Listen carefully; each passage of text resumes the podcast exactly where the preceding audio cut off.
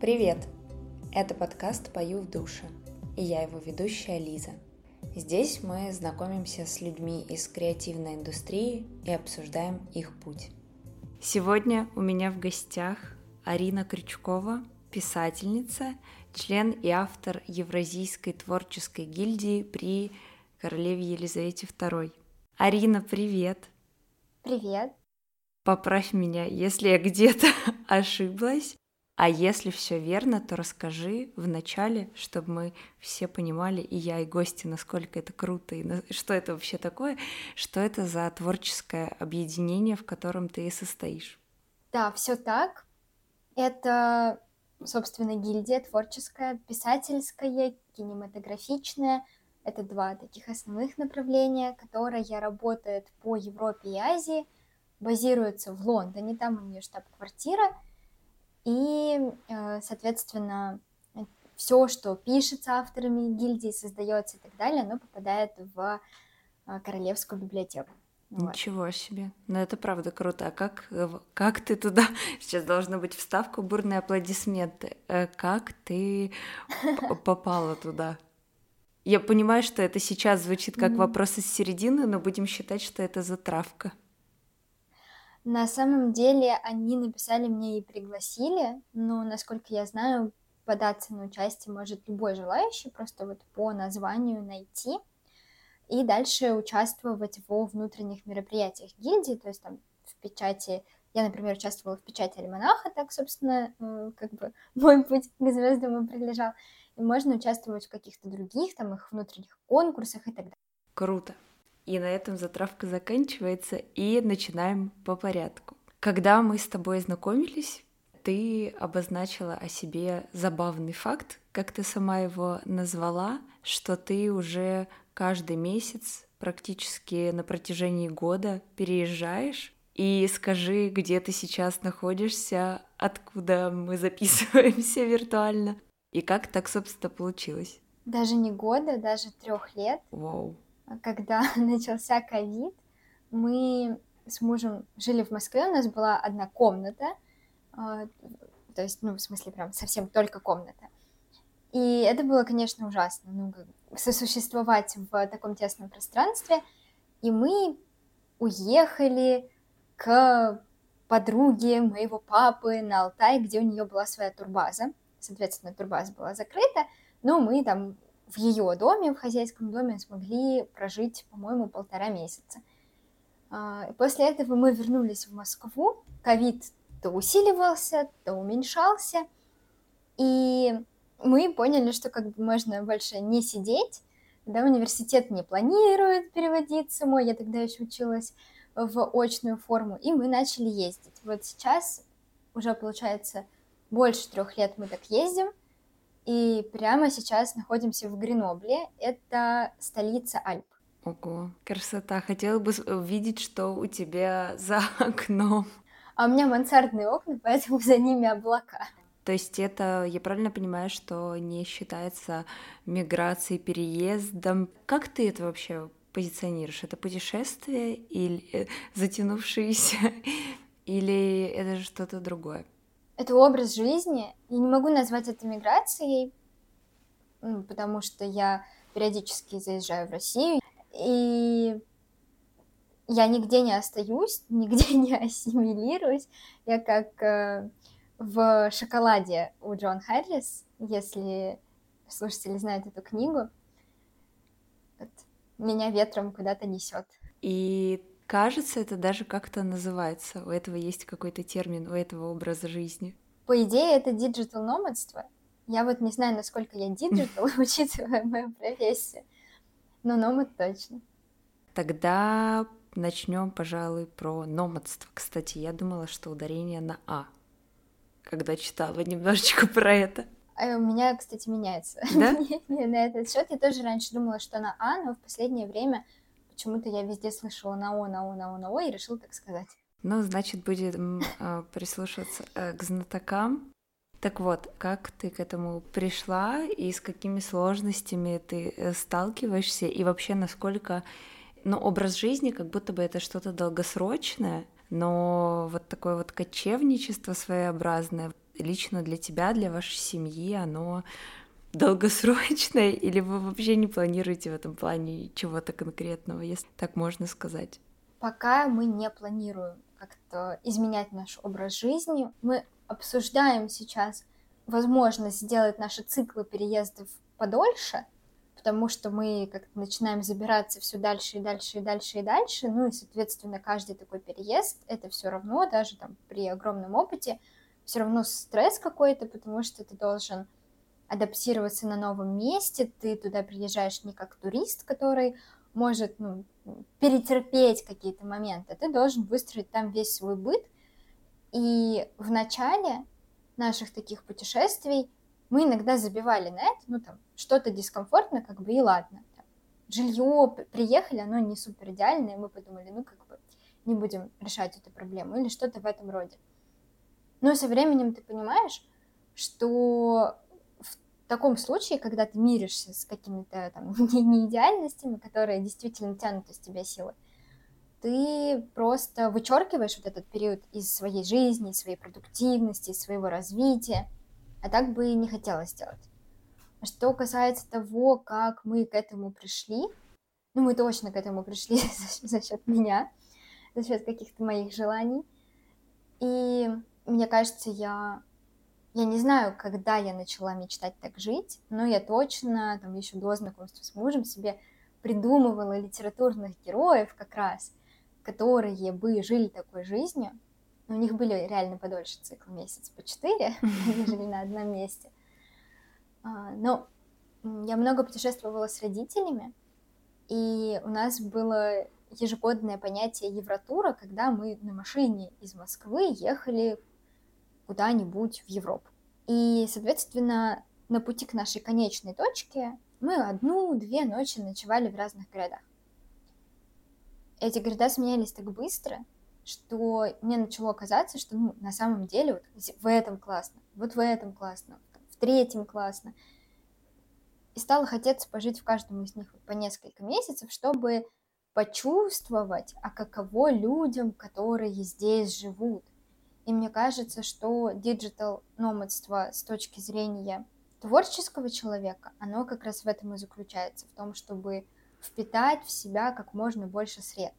А вообще, возможно ли планировать какой-то быт и выстраивать какую-то вот вокруг себя экосистему, когда ты живешь в разрезе, ну, на одном месте в разрезе там пары месяцев. По сути, как будто бы этот весь срок уходит только на адаптацию. Сложный вопрос. А, наверное, смотря что иметь в виду под бытом. У меня, например, действительно с момента, когда начался этот образ жизни, из моей жизни исчез регулярный спорт.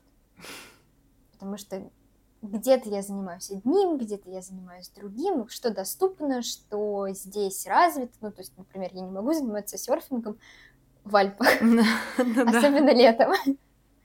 И когда-то я возила с собой там, или в каждой точке покупала коврик для тренировок, потом у меня мотивация для тренировок э, с экраном прошла. И сейчас я ищу какие-то группы, либо мы зал можем, ну, как абонемент покупать на месяц, вот, либо просто не заниматься спортом. Но э, другие части нашего быта, э, работа, например, они нормально устраиваются. Мы приезжаем, находим какой-то коворкинг, э, у меня есть личный ассистент, которая, собственно, э, может э, подготовить наш быт заранее до того, как мы приедем, не в физическом плане, а mm-hmm. с точки зрения там все найти и так далее. Вот. И питаемся мы почти везде не дома, поэтому с этой точки зрения тоже там не нужно искать продуктовые магазины и так далее. Звучит как жизнь без привязок каких-то и в человеческом плане, и в материальном, наверное, это какой-то прям но, новый интересный опыт, но для меня так точно. Тут вопрос, да, наверное, насколько тебе в этом всем комфортно и привычно. Ты сказала, что ваша рабочая часть как бы легко встраивается в такой образ жизни, тогда получается вы оба работаете удаленно, и у тебя писательство это твой основной род деятельности. У меня есть два рода деятельности, которые я миксую. Мне дико трудно заниматься чем-то одним, два — это мой прожиточный минимум. И обе мои деятельности, они удаленные. Одна связана, скажем так, с социальной частью, то есть я созваниваюсь, э, я провожу сессии и так далее. А другая часть э, вот такая вот интровертская, с которой вообще можно, я не знаю, хоть в пещере в горах, я могу писать книжки. Кайф. Сколько стран вы уже вот за весь этот период посетили, обжили? 29. Я вот почесывая лапки, просто планирую на следующие, либо после следующие выходные такой э, двухдневный трип э, в Женеву, она здесь близко. Это два часа на поезде или автобусе, чтобы добить свою тридцатую страну. Желаю тебе удачи в этом плане. Спасибо большое. Вопрос э, небольшой про визу. Получается, digital номадство, номадство мы так и не решили. Но тем не менее, это программа или это... Что это в плане твоих прав на перемещение? Существуют различные программы в некоторых странах. В Испании точно есть э, каких-то виз для digital-номадов. Но, если честно, я даже не в теме, потому что мы без этого вот всего, мы по старинке э, получаем шенген, mm. обычный, вот это вот все. Все понятно, понятно. Ну и другие визы. Сейчас тоже. с этим есть определенные сложности или нет? Или они преодолимые, скажем так? Они точно преодолимые. А, во-первых, есть э, некоторые страны, которые в целом более лояльны к выдаче виз. Ну вот Франция входит в их число, насколько я знаю. А, во-вторых, у меня очень хорошая визовая история. Мы же в целом тоже, ну, у меня вообще просто там она с пеленок практически, поэтому мне всегда легко давали визы и вот продолжают давать. Ну и плюс сейчас для Шенгена нужен опруф э, подтверждение достаточно крупной суммы на банковском счете. Вот это, наверное, такая самая большая сложность. Угу. Звучит так, как будто бы у тебя очень большой размах для вдохновения, для придумывания всяких разных историй, но вернемся немножко к началу твоего творческого, собственно, пути. Как ты попал вообще в писательство? Ты пришла туда через образование, например, или же у тебя была какая-то своя история? Ты уже затронул момент того, что ты в детстве часто путешествовала и уже тогда придумывала героев. Расскажи, как ты решила стать писателем?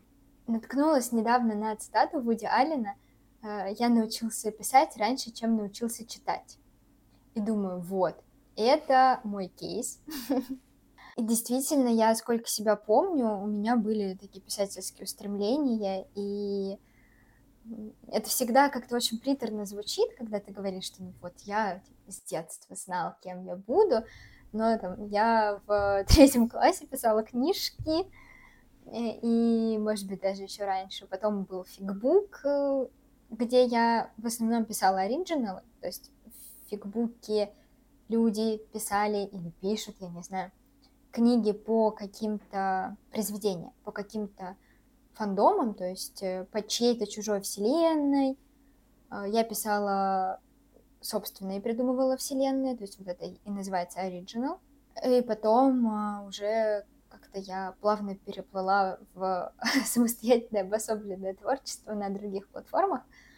Ну, я подбирала наоборот образование. Это, это очень странно, реально очень странно звучит. Ну, типа, когда ты говоришь, я там в пятом классе решила, что я пойду учиться на журфак, потому что филфак это скучно. В пятом классе я не знала таких терминов, честно скажу. А мне мама репетитор по литературе, и как бы ее дети поступали на журфак и филфак. Я так на них а, посмотрела. Тогда понятно. Вот, прикинула и решила, что филфак не мое. Туда шли мои, эти мамины дети, которые мне меньше нравились.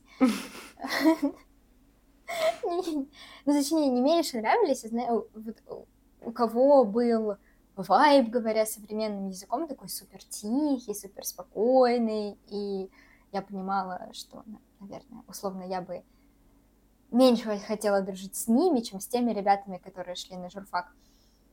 Вот. И так я как бы определилась с образованием. Все из очень раннего возраста. А какой университет, то есть какое это было направление и какой университет? Я училась на журфаке в МГУ.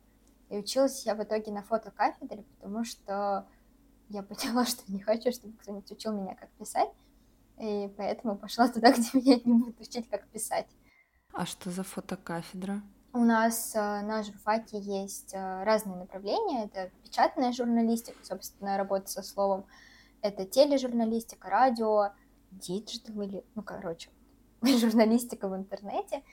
И в том числе фотожурналистика, когда ты снимаешь фоторепортажи, э, создаешь визуальный образ журналов, это называется бильд-редактор, fashion-съемки проводишь э, и так далее.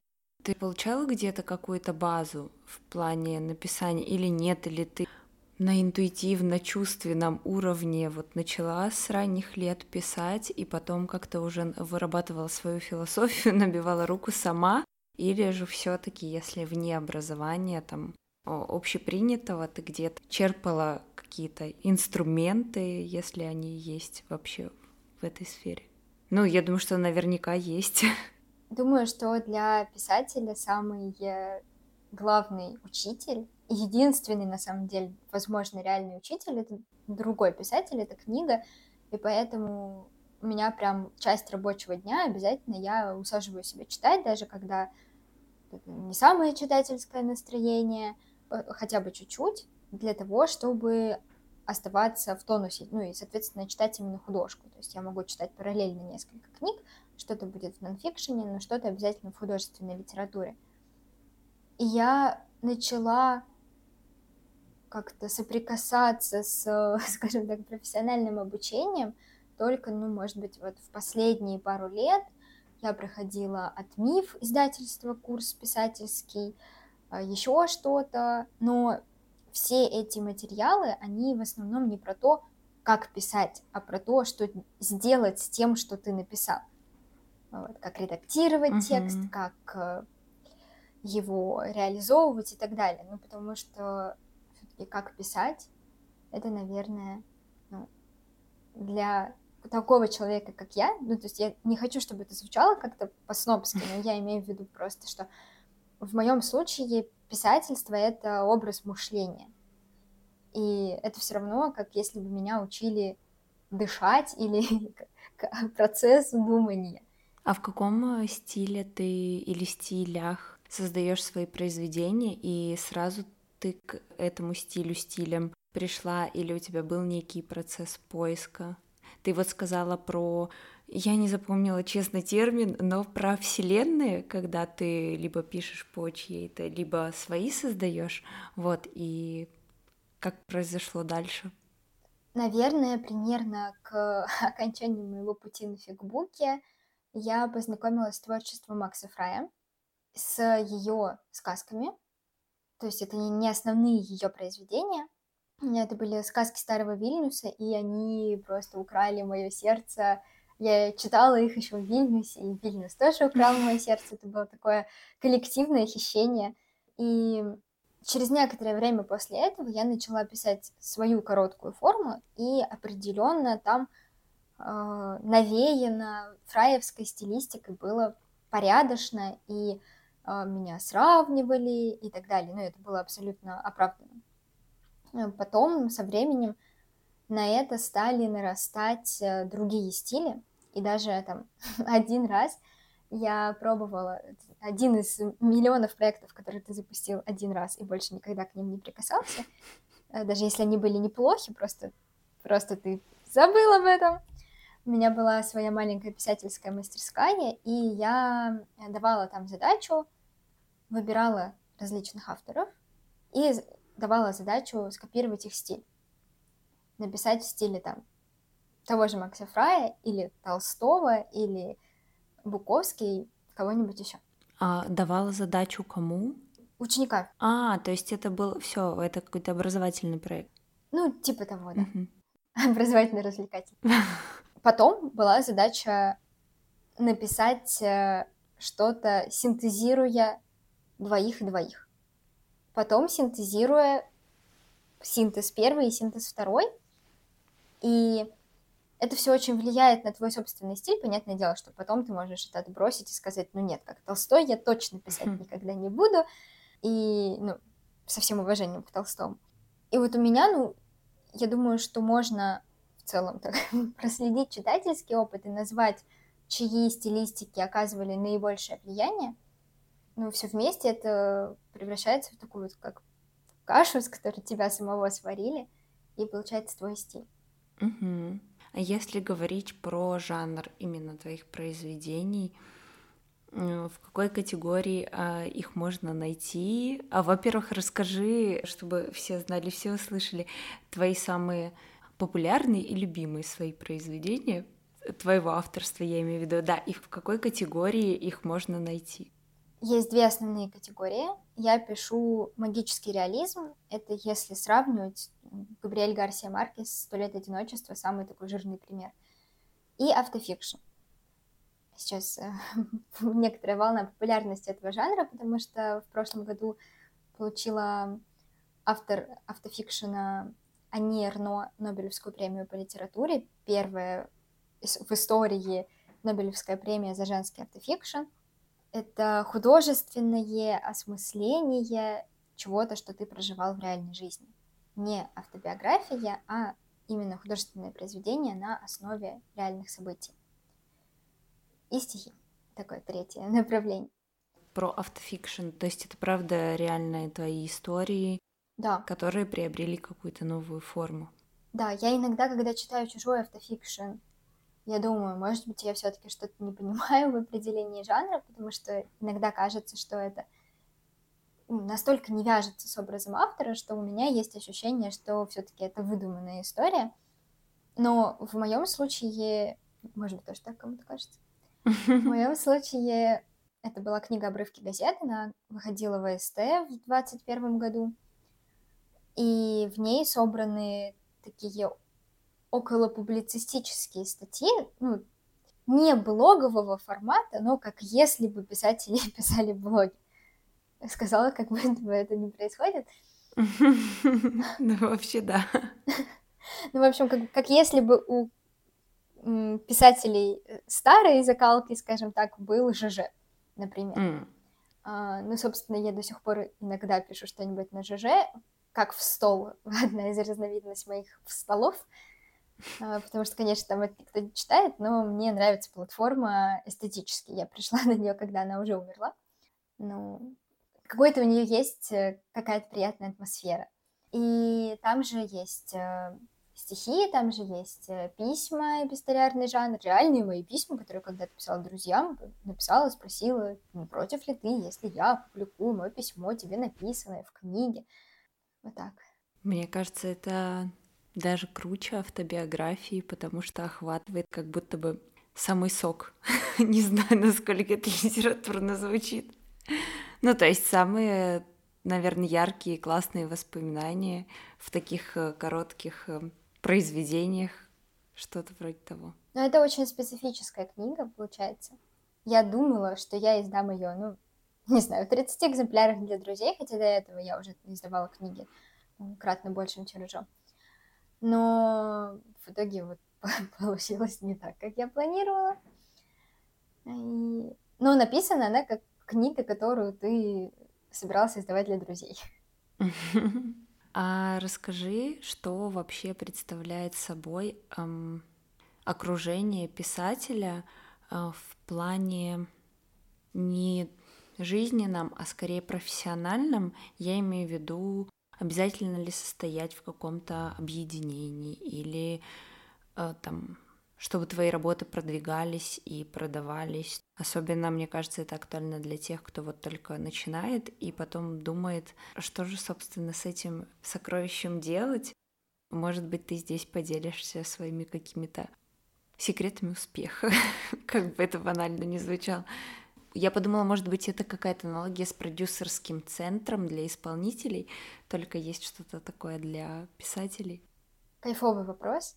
Если мы говорим о каком-то именно писательском сообществе, то есть, э, опять-таки, да, если сравнивать с лейблами, э, у меня есть э, лейбл у друзей в Саратове, и все артисты этого лейбла выступают вместе, у них есть какой-то общий движ, взаимодействие — я думаю, что это в первую очередь заслуга лейбла и того, что он создает такой движ, делает фестивали для своих артистов и так далее. Но получается, что приходя на лейбл, ты получаешь не только своего условного издателя, но и тусовку. В литературном мире это работает, если мы говорим о более маленьких издательствах. Ну, а, потому что когда речь о гигантах, таких как AST и Exmo, это абсолютно безликая такая корпорация с высокой текучкой, то есть, условно, каждый раз, когда я хочу спросить, как э, движутся продажи моей книги, я пишу редактору, он мне говорит, я уволился, вот контакт нового твоего редактора. Я пишу этому новому редактору, и в следующий раз, когда я хочу обратиться, он уже тоже уволился. Абсолютно каждый Такой раз. Такой же антипиар случился. Ну, мне кажется, что... Почему антипиар? Возможно, у них там карьерный рост просто. А, ну да, будем надеяться, что именно так. Но я не отвечаю, что там было именно слово «уволился». Возможно, больше не работает на этой должности. Но как бы то ни было, э, то есть э, здесь э, определенно есть какие-то фигуры, которые, скажем так, долго в игре, долго на поле. Я точно знаю такие фигуры очень классных ребят, очень классных редакторов импринтов и так далее в Эксмо, если мы говорим именно о гигантах. Как так вышло, что в АСТ, в котором я издавалась, я не знаю таких людей но э, они наверняка тоже есть. Но о какой-то узкой тусовке, то есть о возможности у твоего издателя взять так, за шкирку вас, своих авторов, положить их вас в одну коробочку и э, создать из вас какую-то тусовку, я думаю, что такая возможность есть только у издательств поменьше, которые, например, в отличие от АСТ и ЭКСМО, э, специализируются на литературе одного типа потому что и в СТ, и в Эксмо есть и fiction, и нон-фикшн, и fiction такой, сякой, третий, и куча импринтов помимо основного издательства.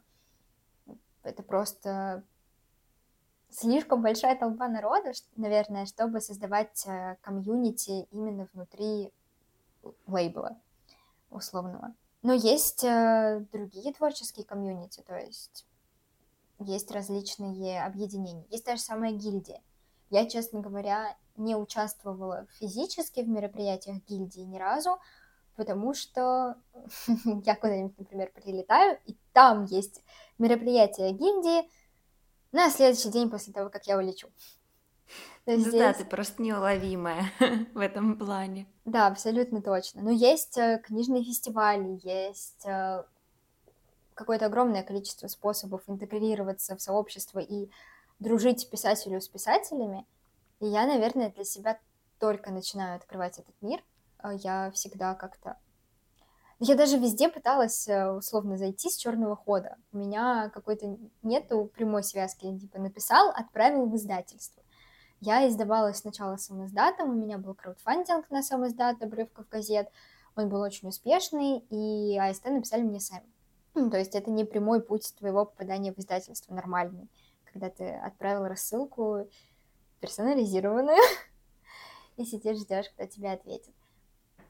Вот, как раз тут хочется остановиться поподробнее на моменте, если ты написал книгу и хочешь пойти с ней под ручку во взрослый писательский мир, то какие твои шаги? По-моему, даже по фильмам и сериалам мы знаем вот эти истории, когда там лежат стопки книг, черновиков и всего такого, и непонятно, доберутся до твоего или нет.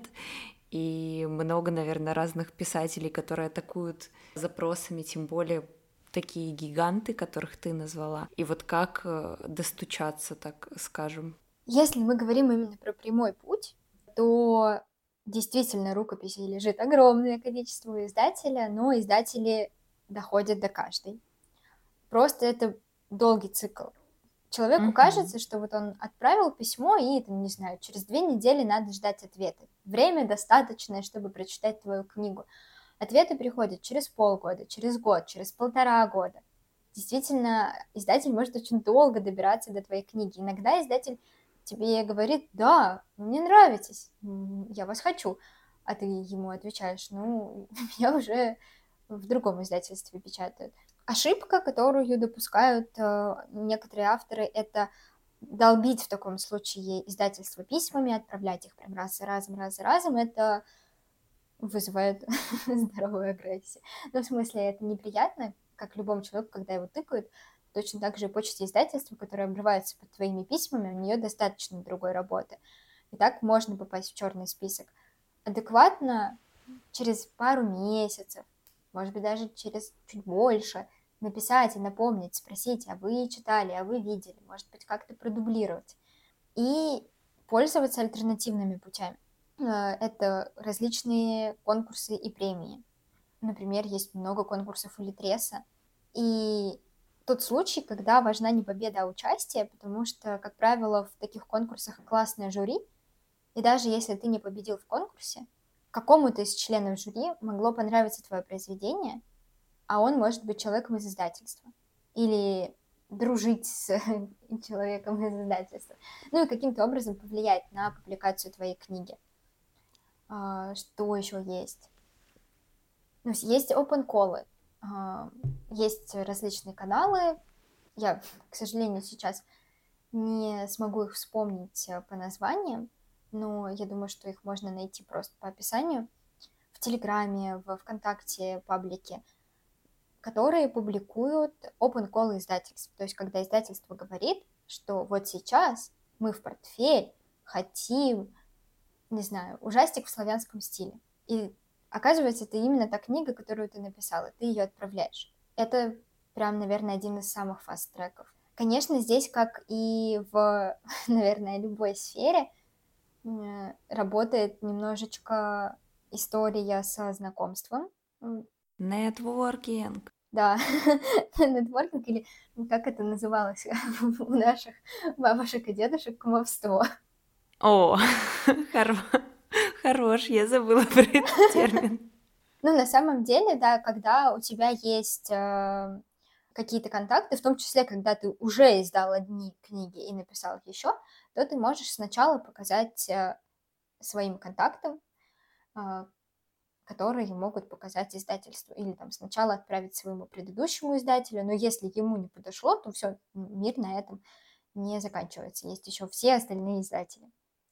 И есть самоиздат, который тоже на самом деле классная тема, и там, если, например, ты хочешь зарабатывать писательством, то самоиздат э, может быть даже более прибыльный.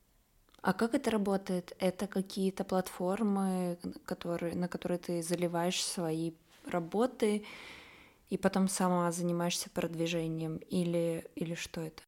Да, это есть, ну, наверное, самые две крупные, это Litres и Редера.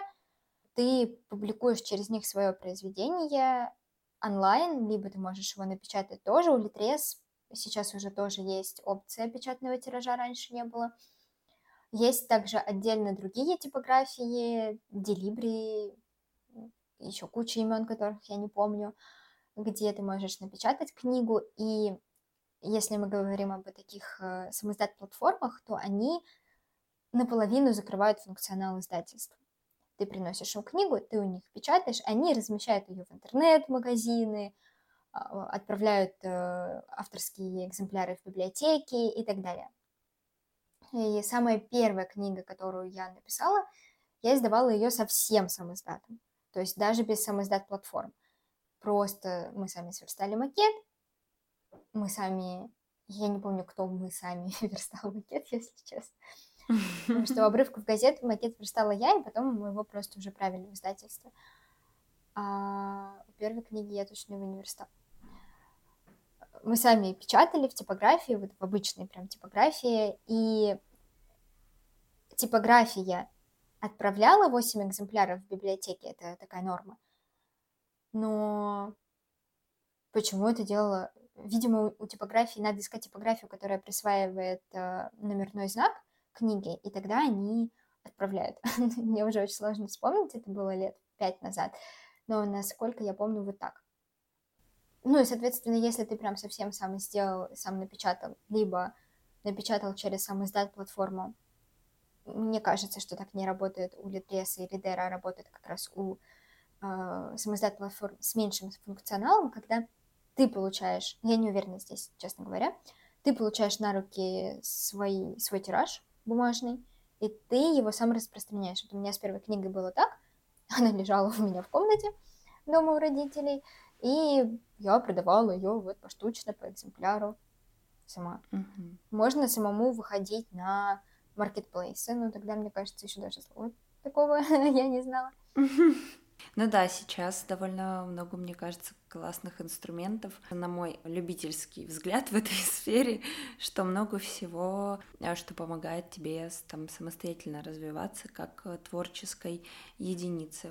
Возвращаемся к путешествию. Не, не знаю, меня не отпускает эта тема, я бы все у тебя только про это и расспрашивала. Но в контексте твоего творчества интересно, мы затронули вот в целом э, какие-то сообщества, в которые ты только начинаешь э, погружаться, и какие в целом возможны, но в процессе твоих э, путешествий, смены локаций и вообще вот такого образа жизни, общаешься ли ты с писателями из других культур, из других стран, и если да, то чувствуешь ли ты разницу в вас, в работах, возможно?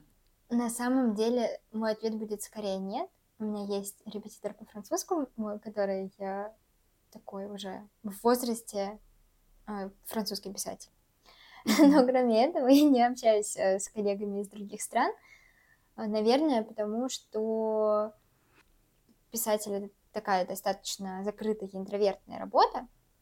И чтобы найти локальное сообщество, ну, как будто бы его надо прям поискать, прям постараться. То есть ты не можешь просто, а, не знаю, моя любимая профессия людей это бариста. Потому что в какой бы стране я ни была, если я прихожу в спешлти кофейню, пока мне там заваривают мою воронку, у меня ощущение, что этот человек автоматически мой друг. Ну, это, видимо, какая-то культура общения, да, как люди в спешлти кофе общаются, еще что-то. Но я себе сразу э, мне достаточно на новом месте прийти в спешлти кофе, чтобы почувствовать, что я здесь не одинока, что здесь есть какое-то классное место, где меня с удовольствием примут, э, там, будут мне долго завороженно рассказывать о вещах, которые я люблю. Я абсолютный кофейный фанат. И ну, с писательством так не работает. Ты не можешь просто прийти в какое-то специализированное место и познакомиться там с писателями. Поэтому вот после твоего вопроса, мне кажется, я пойду поищу такие сообщества. Но пока я не начать стоит с барист. Поспрашивать у них, э, не приходят ли к ним писатели на о, утреннее американо. Точно. Здесь, в Да. Гренобле, есть одна, одна единственная спешлти кофейня, и в ней выставка работ художников. Мгм. Кстати, в Питере это тоже популярная тема, стала в последний год, наверное, которая меня супер радует. Расскажи, да, поподробнее, как это выглядит там. Просто маленькая кофейня и небольшого формата картины висят на стенах, по-моему, каждую ты можешь купить, но самое удивительное, это что авторы картин две сестры-близняшки из Нижнего Новгорода. Ничего себе, гордость, прям такая некая, некая берет. Ну, это, это правда классно, интересно, они знают, э, где их работы, или они... Это оригиналы, я думаю, что они... А, И там да, много да. картин самого Гренобля, я э, нашла их инстаграм, я предполагаю, что они, э, кажется, что живут сейчас в Париже, но как минимум приезжают сюда. Эм, У меня возникло, в общем, два вопроса. Есть ли у тебя объяснение тому, что, как ты сама сказала, писатели — это больше такого интровертного типа люди? Всегда ли это так? И если да, то как ты думаешь, почему? Я задумалась о Биг Питере. Потому что ты не выглядишь э, интровертным человеком, честно говоря. Все так говорят, и я абсолютно... У меня вот э, здесь я пока не завела друзей, но я здесь четыре, кажется, дня. Абсолютно в каждой точке мира, куда я приезжаю, я Как потом это ты не оставляю успела? багаж. А потому что вот я сидела дома в основном, интровертила. А, Потом после Парижа и Москвы, где какая-то социальная нагрузка такая высоченная, огромная, я думала, что я приеду сюда, и я просто буду э, сидеть дома пару недель и приходить в себя. Именно потому, что я очень много общаюсь, но для меня общение это скорее трата энергии, чем э, его приобретение, конечно. Бывают исключения, но по большей части так. И что там еще, не знаю, отличает меня от э, типичного экстраверта и по общению со знакомыми писателями я вижу, что у них абсолютно такая же картинка. Ты прекрасно можешь общаться с людьми, ты любишь общаться с людьми, но ты абсолютно самодостаточен вне социума, и ты можешь э, в этом вне социума существовать долго, долгие месяцы, тебе комфортно общаться с одним-двумя людьми. Вот у меня есть муж, в целом мою потребность в общении он закрывает. При том, что мы, ну, я не знаю, а, не проводим вместе 24 часа в сутки. А, мой муж больше интроверт, чем я, и вот ему от меня надо бывает иногда как-то побыть одному, отдохнуть. Ну, я думаю, что писатель — это интровертная профессия, потому что основной цикл твоей работы вне взаимодействия с людьми. То есть э, это не в том смысле интровертная профессия, в котором такой стереотипный айтишник, он э, сидит дома, он не очень социальный человек и так далее, но при этом у него на работе каждый день зум-колы. Я имею в виду интровертная работа, э, не что это работа для интровертов, а что это работа наедине с собой, работа, в которой ты, по сути, не нуждаешься в сообществе, приятно в нем состоять, э, классно разделить вот это свое ощущение собственной сверх какой-то уникальности не в смысле я звезда, а в смысле понимают или не понимают меня. Здорово, что ты можешь разделить это с другими, здорово, что ты можешь э, вписаться в какой-то профессиональный движ. Мы, например, с подругой которая, кстати, живет в деревне в Италии и общается только со своим мужем. А, Деревня в Италии почему-то звучит не так уж пессимистично, как... Нет, деревня в Италии звучит роскошно. Да. А, но общается она там только со своим мужем и с двумя котами. И вот э, у нас с ней есть челлендж. Мы э, соревнуемся в количестве написанных знаков. Ну, не соревнуемся, а там, обе должны пробить определенную планку за неделю. А так, в целом, вот у меня есть она, у меня есть мой литературный продюсер, и есть э, всякие люди, с которыми я общаюсь ну, максимум по переписке, ну, по поводу издания, по поводу книжных конкурсов и так далее. А в остальном... А чем занимается твой продюсер? Мой продюсер... Э, в целом, этот человек на этой позиции чем занимается?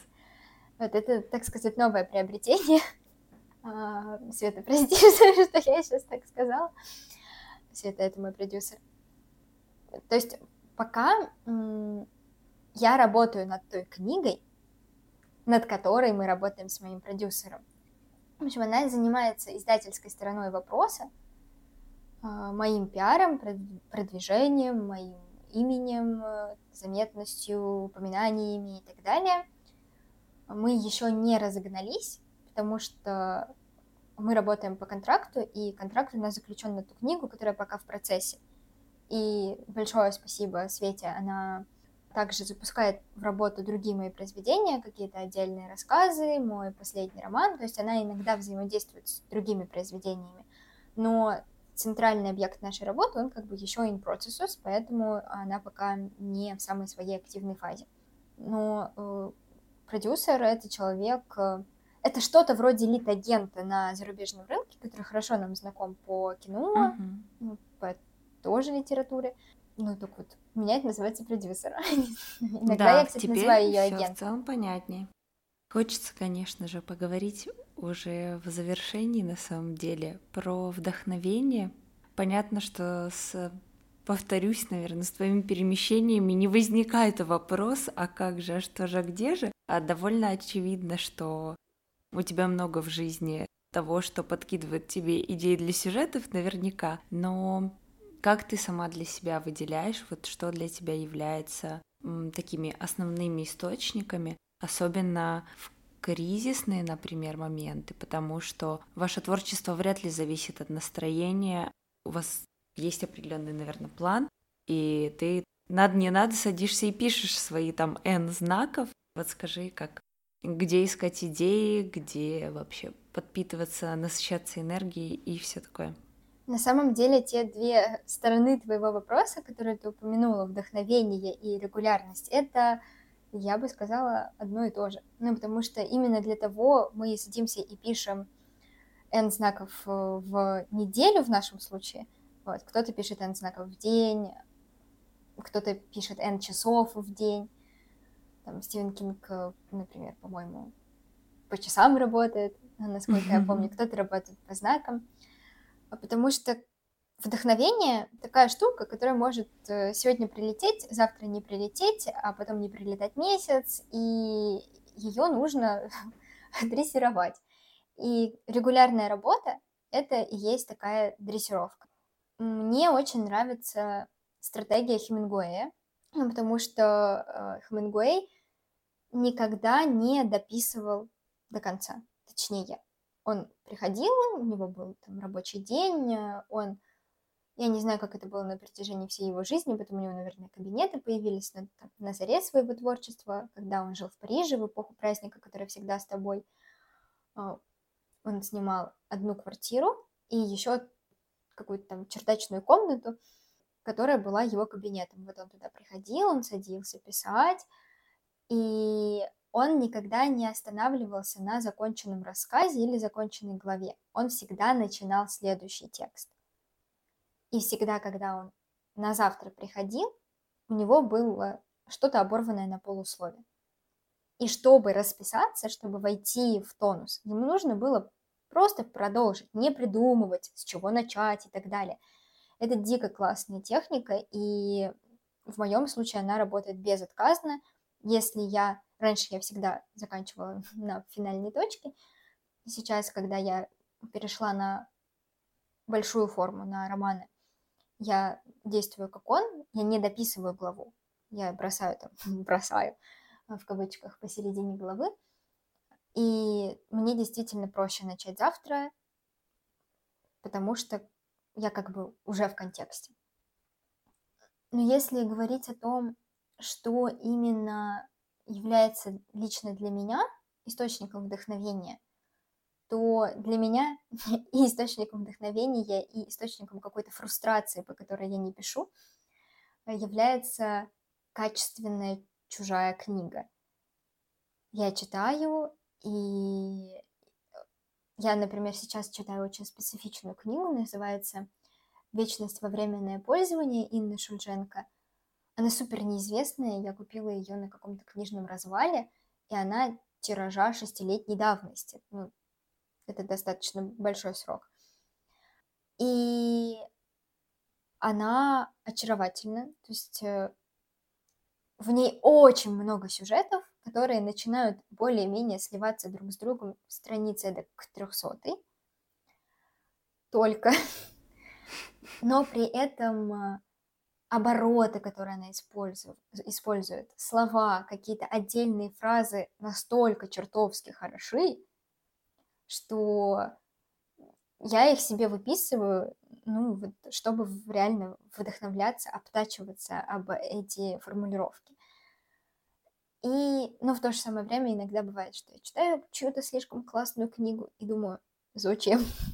зачем мне что-то писать, если уже есть это, и вот таких это классных книг уже достаточно много, чтобы хватило на целую жизнь читать. Такая, конечно, дилемма творческих чувств натур. Да. Ну, наверное, это действительно есть в каждой сфере. И последний э, такой источник вдохновения — это когда я оказываюсь, э, скорее, скорее это источник девдохновения, если у меня... Короче, источником вдохновения для меня является комфорт. То есть, может быть, это уже какая-то тоже такая профессиональная избалованность, потому что раньше такого не было — но я, например, прошлым летом с диким восторгом, с огромными ожиданиями э, сказала мужу, а давай мы поедем в Марокко. Мы приехали в Марокко, и это было ужасно. Нет, не говори так. В смысле, я там не... Я там не была. Но что-то как-то все туда стали заезживать залетать и хвалить, э, говорить, как там чудесно по-своему и как там красиво, и сейчас ты просто реально первый человек, который упоминает Марокко и в негативной коннотации это делает. Черт, в смысле? Возможно, они были там зимой. Не знаю. Расскажи, расскажи Я свой была опыт. там ровно год назад. Вот, кстати, ровно год назад мы улетели из Парижа в Марокко. Ну, просто для меня это было очень большим культурным шоком, потому что это дико грязно, это очень-очень видимая нищета. В Париже очень видимая нищета, но в Париже это как бы один из социальных слоев. Ты идешь э, по, по роскошному Парижу, дорогущему, все такое, и видишь э, эту многогранность жизни. А в Марокко у меня сложилось впечатление, что у жизни есть только вот эта грань.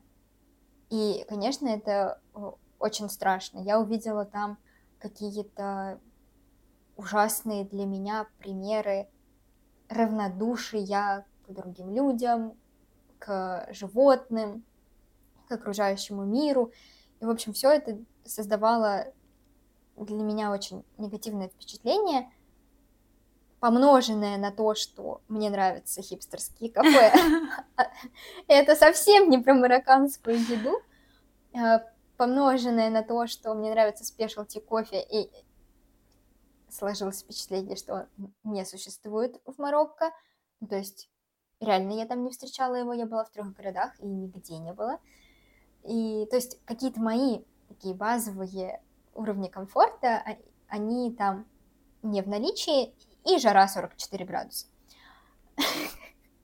Вот, короче, если ехать в Марокко, то точно не летом. И еще я, насколько знаю, люди, которые ездят в Марокко серфить и останавливаются на серф-спотах, они в восторге от Марокко.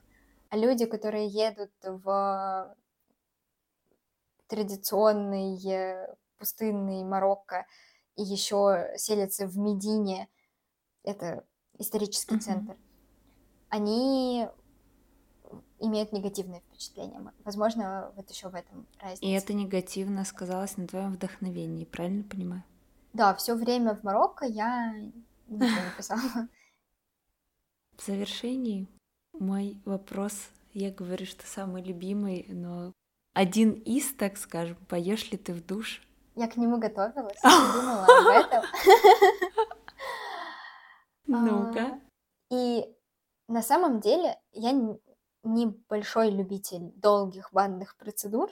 Обычно у меня нет времени попеть, пока я стою под душем. Но вместе с тем я, думая над этим вопросом, поняла, что, наверное, единственное место, где я полноценно пою, это душ. Когда все-таки случается, э, там вот, получается как-то дать полную свободу и громкость своему голосу, в остальных местах я стесняюсь. Тогда я желаю тебе не стесняться, потому что у тебя прекрасный голос, как будто бы если он в общении таковой, то, наверное, ты можешь петь. Либо я опять снова со своим любительским мнением, но не суть. Напишите в комментариях, что вы думаете по этому поводу. Спасибо тебе большое за эту встречу. Мне было очень приятно тебя видеть, слышать и позадавать тебе вопросы про какое-то новое для меня направление. Спасибо нашим слушателям, которые сейчас нас слышат и, значит, остались с нами до конца. Нас можно найти в разных соцсетях с картинками и без. И тогда... Пока-пока, спасибо тебе огромное.